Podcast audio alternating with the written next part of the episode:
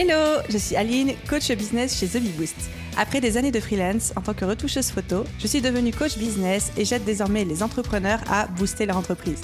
Si vous êtes à la recherche de stratégies, d'astuces, de retours d'expérience, de partage et d'une bonne dose de bonne humeur, vous êtes au bon endroit. Dans ce podcast, seul ou avec mes invités, je vous partage tout pour vous inspirer au quotidien, vous aider à atteindre tous vos objectifs et faire en sorte que vous puissiez développer le business de vos rêves. Alors, installez-vous confortablement et c'est parti pour l'épisode du jour. Hello à tous et bienvenue dans l'épisode 168 du podcast Je peux pas, j'ai business. Comme toujours, je sais que je le répète, mais je vous promets que c'est vrai à chaque fois. Je suis absolument ravie de vous retrouver pour ce nouvel épisode. Au programme d'aujourd'hui, on va discuter de la refonte d'une formation en ligne et plus précisément du parcours, du mode d'emploi que j'ai suivi pour la refonte de la BSB Academy, qui est mon gros programme signature au sein de The Boost. Donc, pour remettre un petit peu les choses en contexte, pour ceux qui écouteraient ce podcast pour la ou les premières fois, qui ne seraient pas trop familiers avec The Boost et notre business model, nous, on vend de la formation en ligne et on a tout particulièrement un très gros programme de formation qui s'appelle la BSB Academy, qu'on lance une seule fois par an. Le premier lancement était en septembre 2020, il y a eu un deuxième lancement en avril 2021 et un troisième lancement en mars 2022 qui, à l'heure à laquelle j'enregistre cet épisode de podcast, c'était il n'y a pas si longtemps que ça. Et ce programme, évidemment, a évolué parce que moi-même, Aline, en tant qu'entrepreneur, j'ai évolué, j'ai appris plein de choses en fonction des personnes que j'ai accompagnées, des élèves, des résultats qu'ils ont eus, des choses où j'ai vu que peut-être s'il y avait un peu plus de difficultés, etc.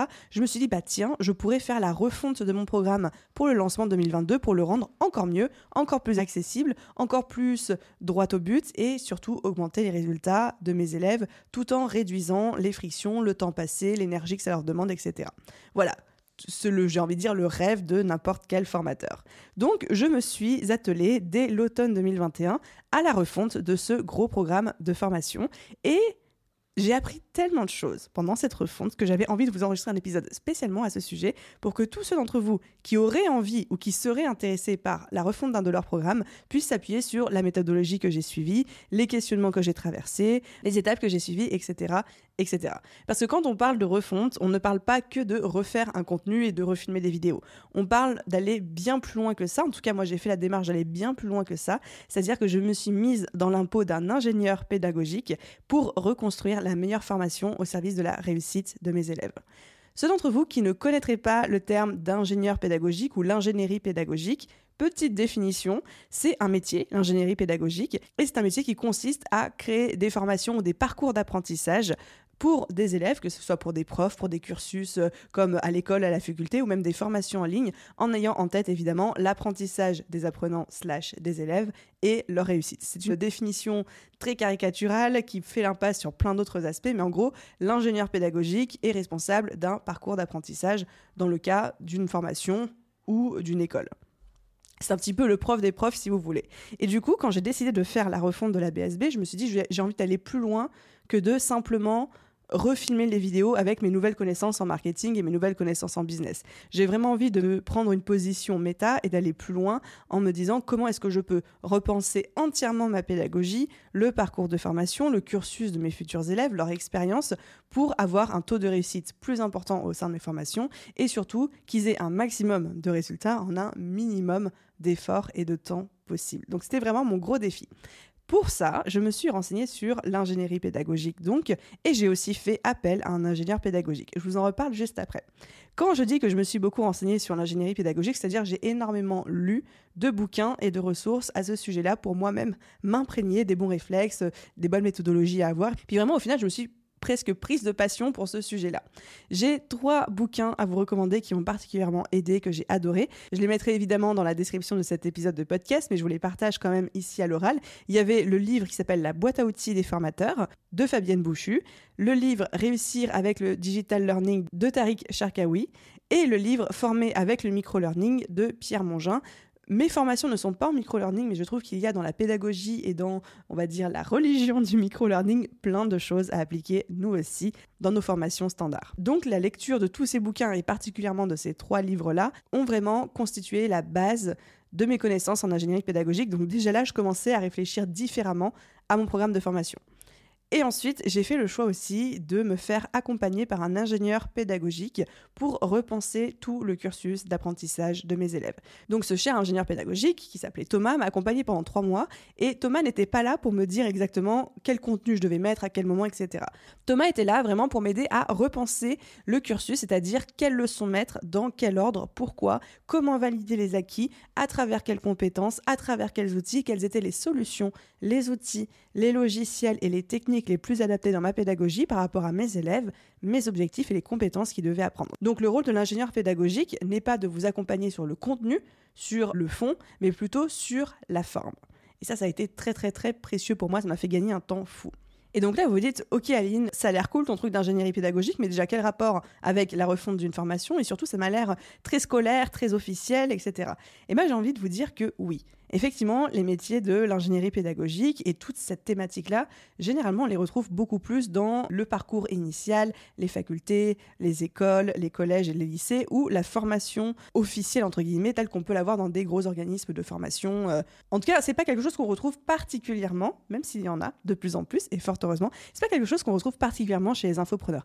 Et pourtant, je trouve que c'est tellement, tellement important. Je vous l'ai dit, l'ingénierie pédagogique, c'est un métier. Être pédagogue, ça s'apprend et ça ne s'apprend pas n'importe comment. Certains entrepreneurs et certains formateurs ont la chance d'avoir une espèce d'instinct pédagogue qui est très appuyé, mais je peux vous garantir que tout ce que j'ai appris pendant ces mois de refonte, je n'aurais pas pu le deviner toute seule. Et je pense clairement que ça peut faire la différence dans une formation en ligne d'avoir pensé ce parcours en ingénierie pédagogique ou pas, clairement, sur la réussite, les résultats euh, de vos élèves, et donc du coup, au final, la réputation de votre formation et le fait que vous allez arriver à la vendre encore et encore et encore.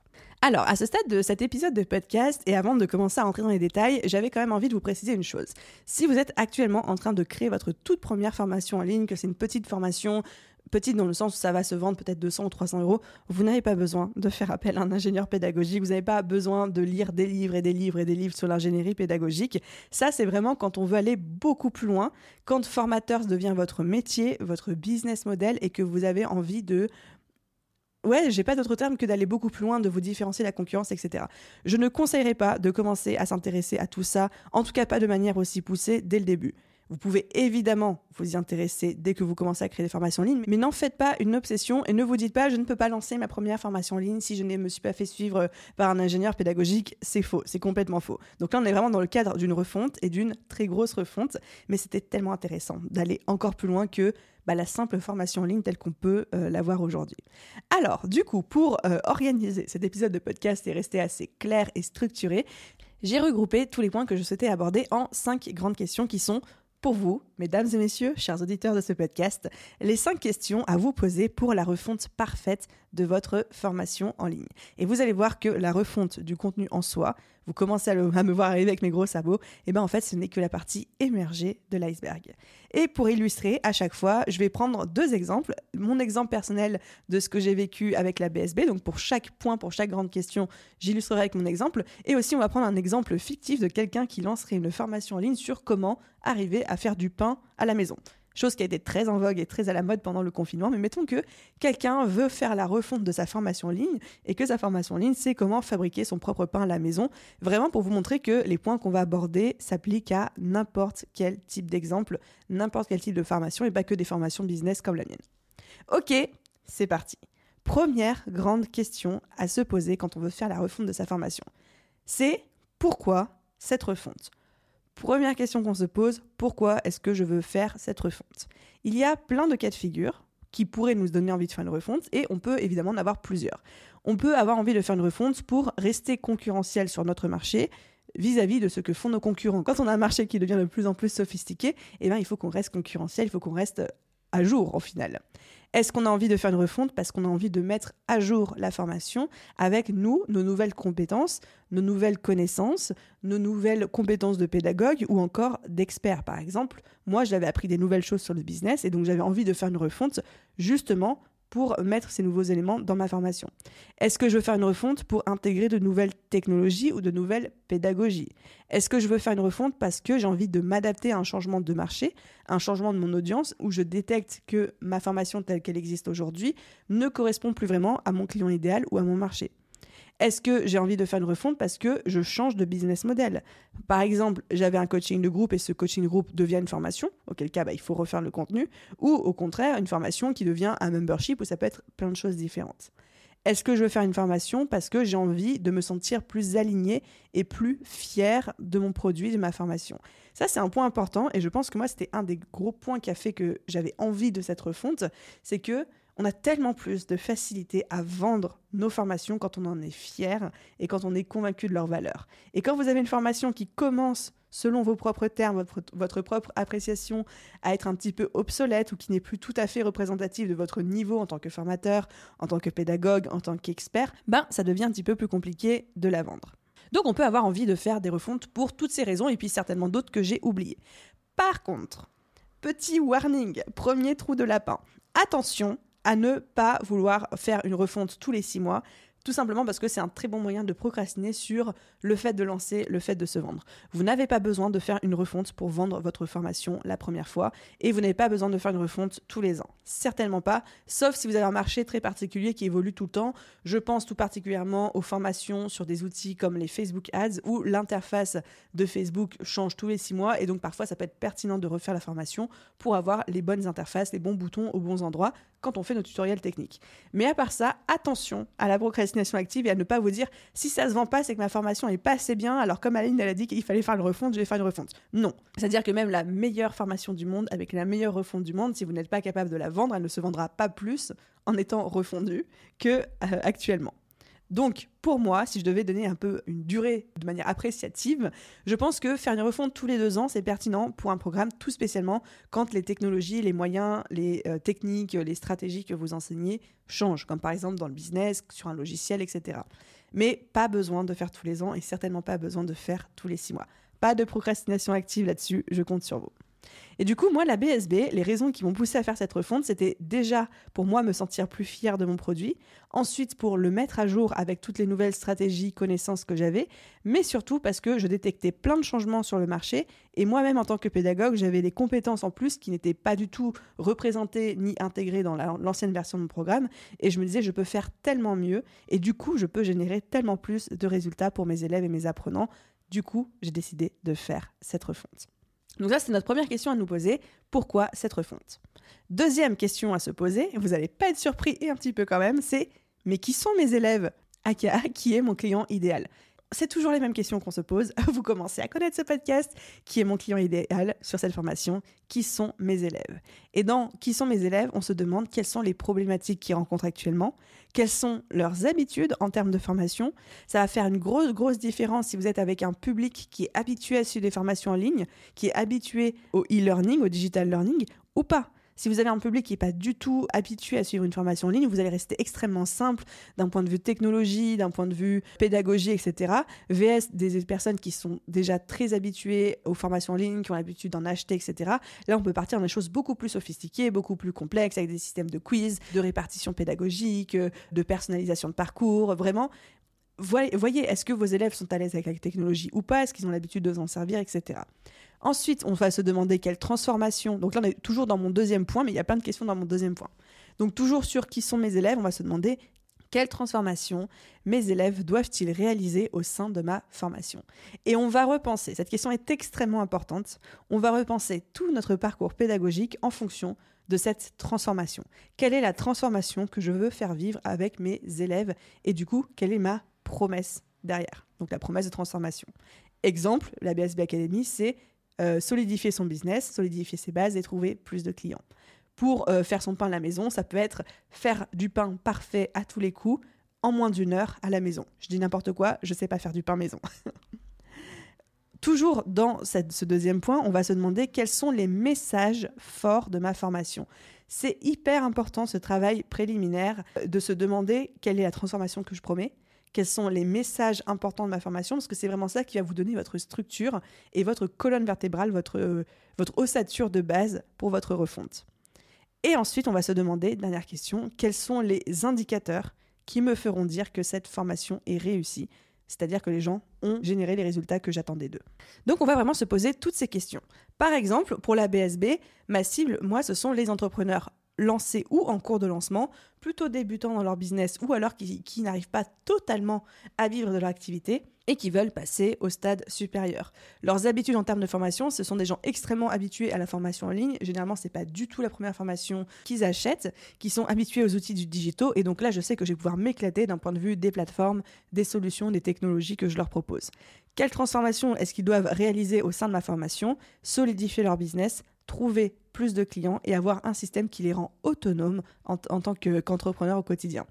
Quels sont les messages forts de ma formation? Là, j'aurais pu en lister beaucoup, il y en avait beaucoup quand j'ai fait ma refonte, mais les principaux sont la nécessité de travailler son mindset pour devenir ensuite autonome et prendre les bonnes décisions, la nécessité de prendre une casquette d'entrepreneur et de bien comprendre que notre métier passion en tant qu'entrepreneur n'est pas l'essentiel de notre journée, mais qu'on doit apprendre à être entrepreneur en plus de notre métier passion.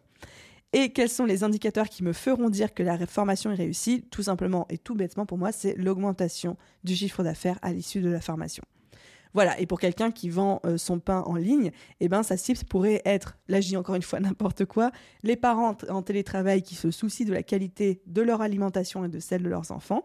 Leurs habitudes en termes de formation en ligne, bah, peut-être qu'ils ne sont pas du tout, du tout habitués à la formation en ligne. Donc, je sais que je vais rester sur des outils très simples et accessibles.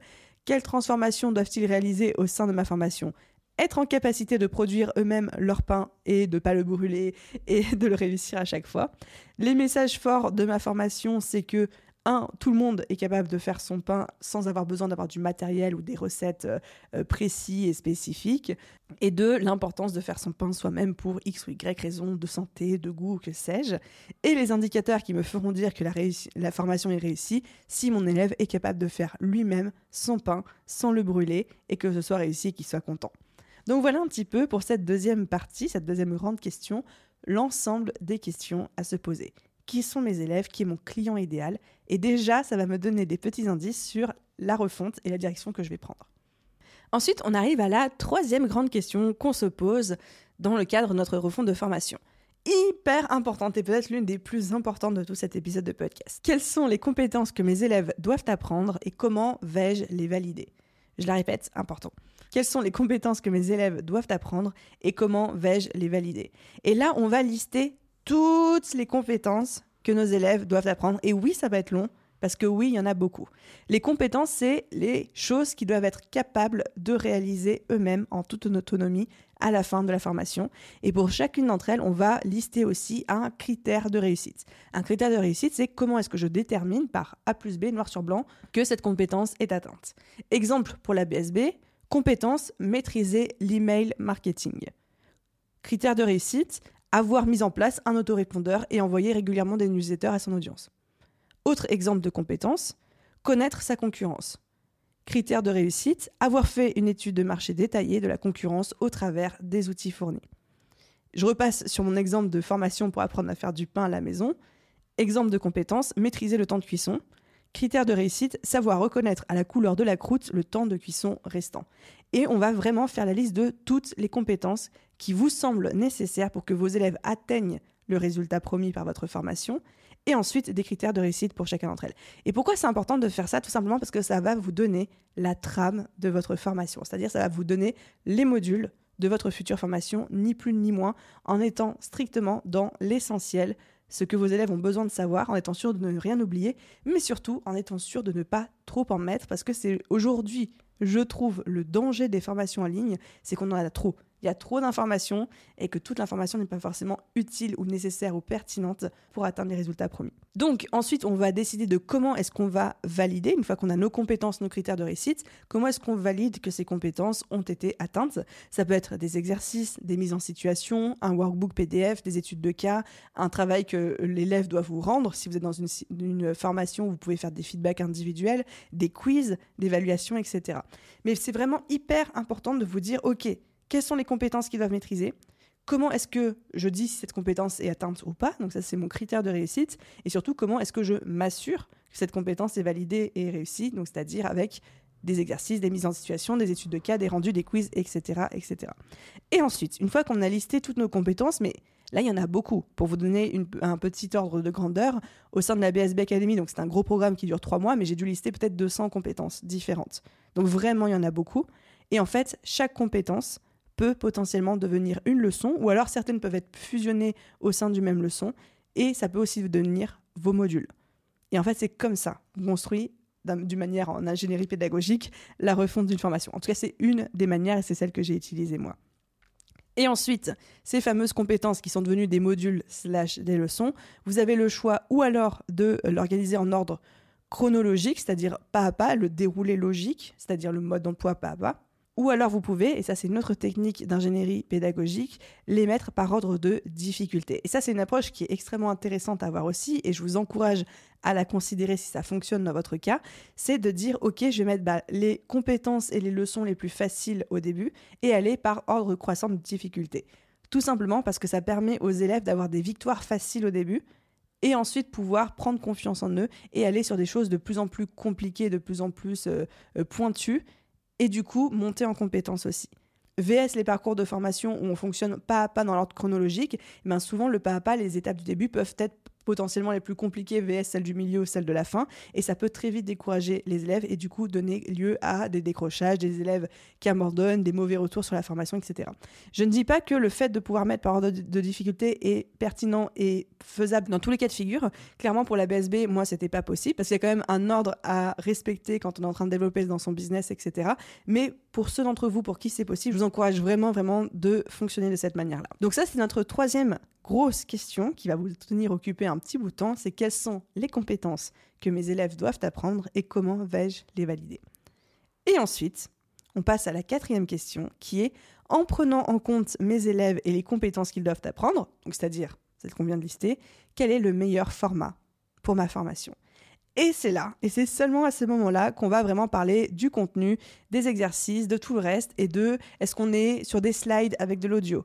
Est-ce qu'on est face cam, donc c'est-à-dire juste votre visage filmé par une caméra. Est-ce que vous êtes juste sur des slides sans vous montrer? Est-ce que vous êtes en synchrone, c'est-à-dire en live? Est-ce que vous êtes en asynchrone, c'est-à-dire que c'est préenregistré? Est-ce que vous êtes en ce qu'on appelle le blended learning, c'est-à-dire un mélange de présentiel et de e-learning? Est-ce que vous faites que du présentiel? Ça, Il peut y avoir plein, plein de choses, plein de choix différents. Je pense que beaucoup d'entre vous qui écoutent cet épisode de podcast, vous allez plutôt être sur un format formation en ligne, donc digital learning, plutôt asynchrone, même s'il y aura aussi des lives. Mais encore une fois, tout est possible et tout est imaginable. Et là, rien d'obligatoire. Il faut faire ce qui vous semble le mieux pour vous, en fonction de bah, votre business model, vos envies, euh, vos capacités aussi, mais aussi en fonction de vos élèves.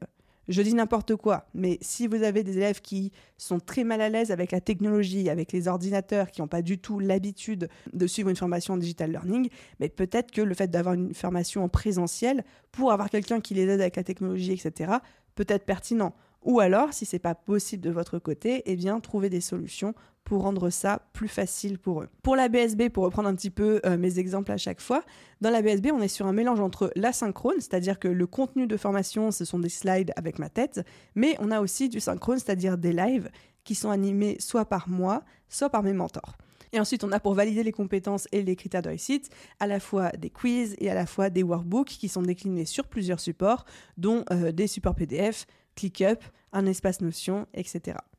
Si je reprends mon exemple de formation sur faire son pain à la maison, on pourrait imaginer que le formateur reste sur quelque chose de très simple, c'est-à-dire des slides avec sa petite tête en bas parce que c'est quand même toujours plus sympa, plus humain de voir son formateur, et des fiches PDF récapitulatives à imprimer parce qu'on pourrait imaginer que bah, quand on fait son pain, on a envie d'avoir la recette sous les yeux sur une seule page, et puis surtout c'est très difficile de cuisiner et d'avoir une formation qui se déroule en même temps. C'est quand même plus facile d'avoir une espèce de fiche technique à imprimer et à avoir sous la main. Dernier petit mot par rapport à tout ça, parce que je sais que certains d'entre vous ne souhaitent pas se montrer, que ce soit pour des raisons d'intimité, de discrétion, de religion ou par simple choix personnel. Il y en a qui veulent pas se montrer du tout. Évidemment, je trouve que quand on est formateur et qu'on arrive ou qu'on accepte de montrer notre tête, ça crée un lien humain qui est difficilement transposable d'une autre manière.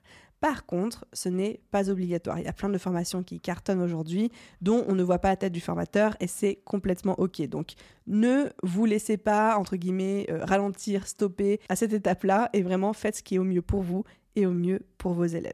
Donc je pense que vraiment ce qui a à retenir de cette fameuse quatrième question, qui est quel est le meilleur format pour ma formation, c'est qu'on ne réfléchit pas en fonction de ce qui nous nous fait plaisir, on ne réfléchit pas en fonction de la dernière technologie qui a l'air beaucoup trop cool et que tout le monde utilise, alors moi aussi je vais utiliser ça, on réfléchit en fonction du niveau de son élève, des compétences qu'ils doivent apprendre, de leur... Euh, euh, de leur aisance avec la technologie et surtout de qu'est-ce qui va être au service de leur réussite et de leurs résultats et aussi de ce qui nous met à l'aise nous.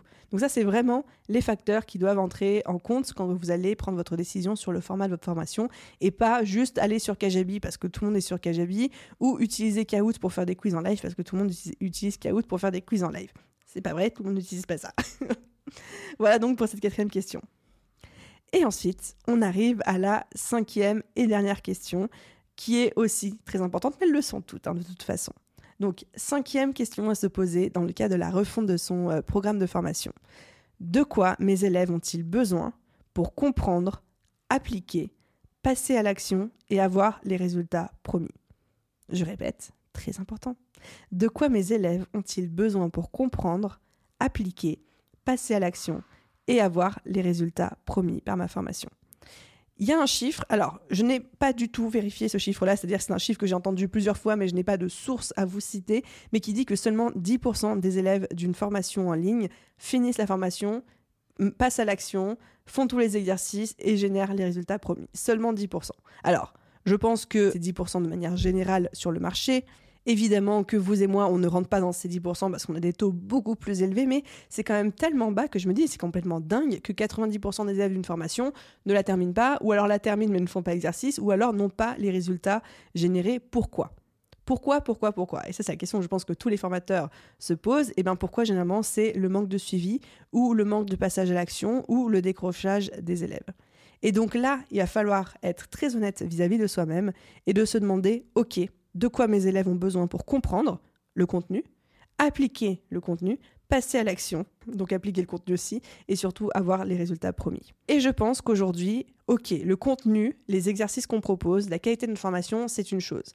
Mais que en 2022, et c'était valable aussi en 2021, ce sera aussi valable en 2023, ce qui va faire toute la différence, c'est le suivi, la communauté et le soutien que vous allez donner à vos élèves slash à vos apprenants. Les gens ont besoin qu'on leur botte les fesses. Les gens ont besoin de se sentir considérés. Ils ont besoin de sentir que quelqu'un s'intéresse individuellement à eux, exactement comme quand on était à l'école avec le prof principal et les profs, et puis quand on faisait pas nos exercices, ils s'en rendaient compte tout de suite. Alors évidemment, c'est très compliqué à transposer dans le milieu de la formation en ligne parce que on est en temps asynchrone, on ne peut pas aller chez la personne et lui botter les fesses physiquement, on ne peut pas non plus surveiller qui se connecte, qui ne se connecte pas, même si maintenant la technologie nous permet de plus en plus de le faire, mais il y a quand même aujourd'hui des moyens, des techniques pour donner cette sensation de suivi à nos élèves même si on est dans le cadre d'une formation en ligne. Pour vous donner un petit peu des exemples par rapport à ce que j'ai mis en place avec la BSB Academy, je sais que dans le cadre d'une grosse formation comme la mienne, qui dure très longtemps, donc c'est-à-dire qui dure plusieurs semaines, mais surtout avec des montées en compétences, des exercices qui sont pas simples, j'ai conscience que ce que je demande c'est quand même compliqué en termes de mindset, en termes de progression, enfin c'est beaucoup, c'est une formation qui est dense, et eh bien je savais que sans suivi, beaucoup d'élèves allaient décrocher et n'allaient pas pouvoir arriver à la fin de la formation et donc pas générer les résultats que j'aurais promis. Et donc c'était ni dans mon intérêt, ni dans le leur. Et du coup, je me suis dit, qu'est-ce que je peux mettre en place pour leur donner cette sensation de suivi, de communauté de soutien? Et eh bien, c'est pour ça que j'ai créé un système de classe et un système de mentor. Donc, c'est-à-dire que tous mes élèves sont répartis dans des petites classes de 20, euh, 25 personnes grand maximum. À la tête de chaque classe, il y a un mentor qui est responsable uniquement de sa classe, pas de plusieurs classes ni rien.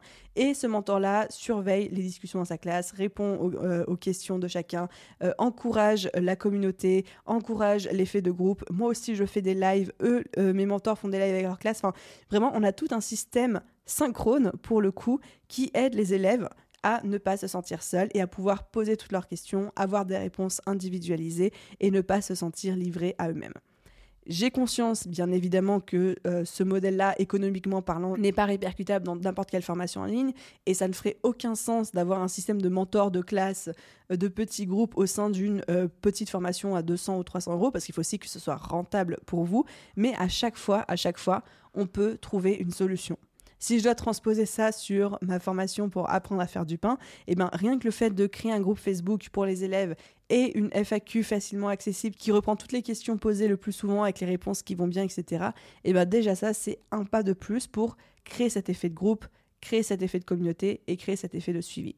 Et je pense que s'il y a un point à retenir de ce cinquième point et de ce podcast de manière entière, c'est qu'aujourd'hui, le contenu ne suffit plus à faire une bonne formation. C'était vrai en 2018, c'était encore un peu vrai en 2019. Aujourd'hui, les gens ont du contenu par-dessus la tête, à ne plus savoir qu'en faire. Les gens ne viennent pas chercher un contenu dans votre formation, ils viennent chercher un suivi, ils viennent chercher un plan d'action, ils viennent chercher un soutien, ils viennent chercher une communauté et ils viennent chercher des gens qui leur ressemblent ils s'en foutent, je dis pas, non, ils s'en foutent pas du contenu, mais c'est presque secondaire en fait. Ils cherchent, eux, l'accompagnement et ne pas se sentir seuls. Et quand vous avez compris ça, et quand vous avez mis en place les bonnes solutions par rapport à ça, vous avez une formation qui va se vendre et surtout vous avez une formation qui va générer des résultats et qui va du coup bah, générer euh, de la preuve sociale, euh, du bon bouche à oreille et qui va pouvoir se vendre plus facilement derrière. Donc voilà par rapport à mes cinq grandes questions qui ont entouré et encadré la refonte de ma formation en ligne. Donc s'il y avait trois points à retenir de cet épisode de podcast et qui sont un petit peu euh, les trois points avec lesquels j'aimerais que vous repartiez. Le premier, c'est que la refonte d'une formation se réfléchit autour du parcours de l'élève, de l'apprenant, et non pas autour de ce qu'on sait nous. Il faut penser résultat chez l'apprenant, résultat chez l'élève, plutôt que, entre guillemets, open the guillemets, liste exhaustive de tout ce que je connais en tant que formateur.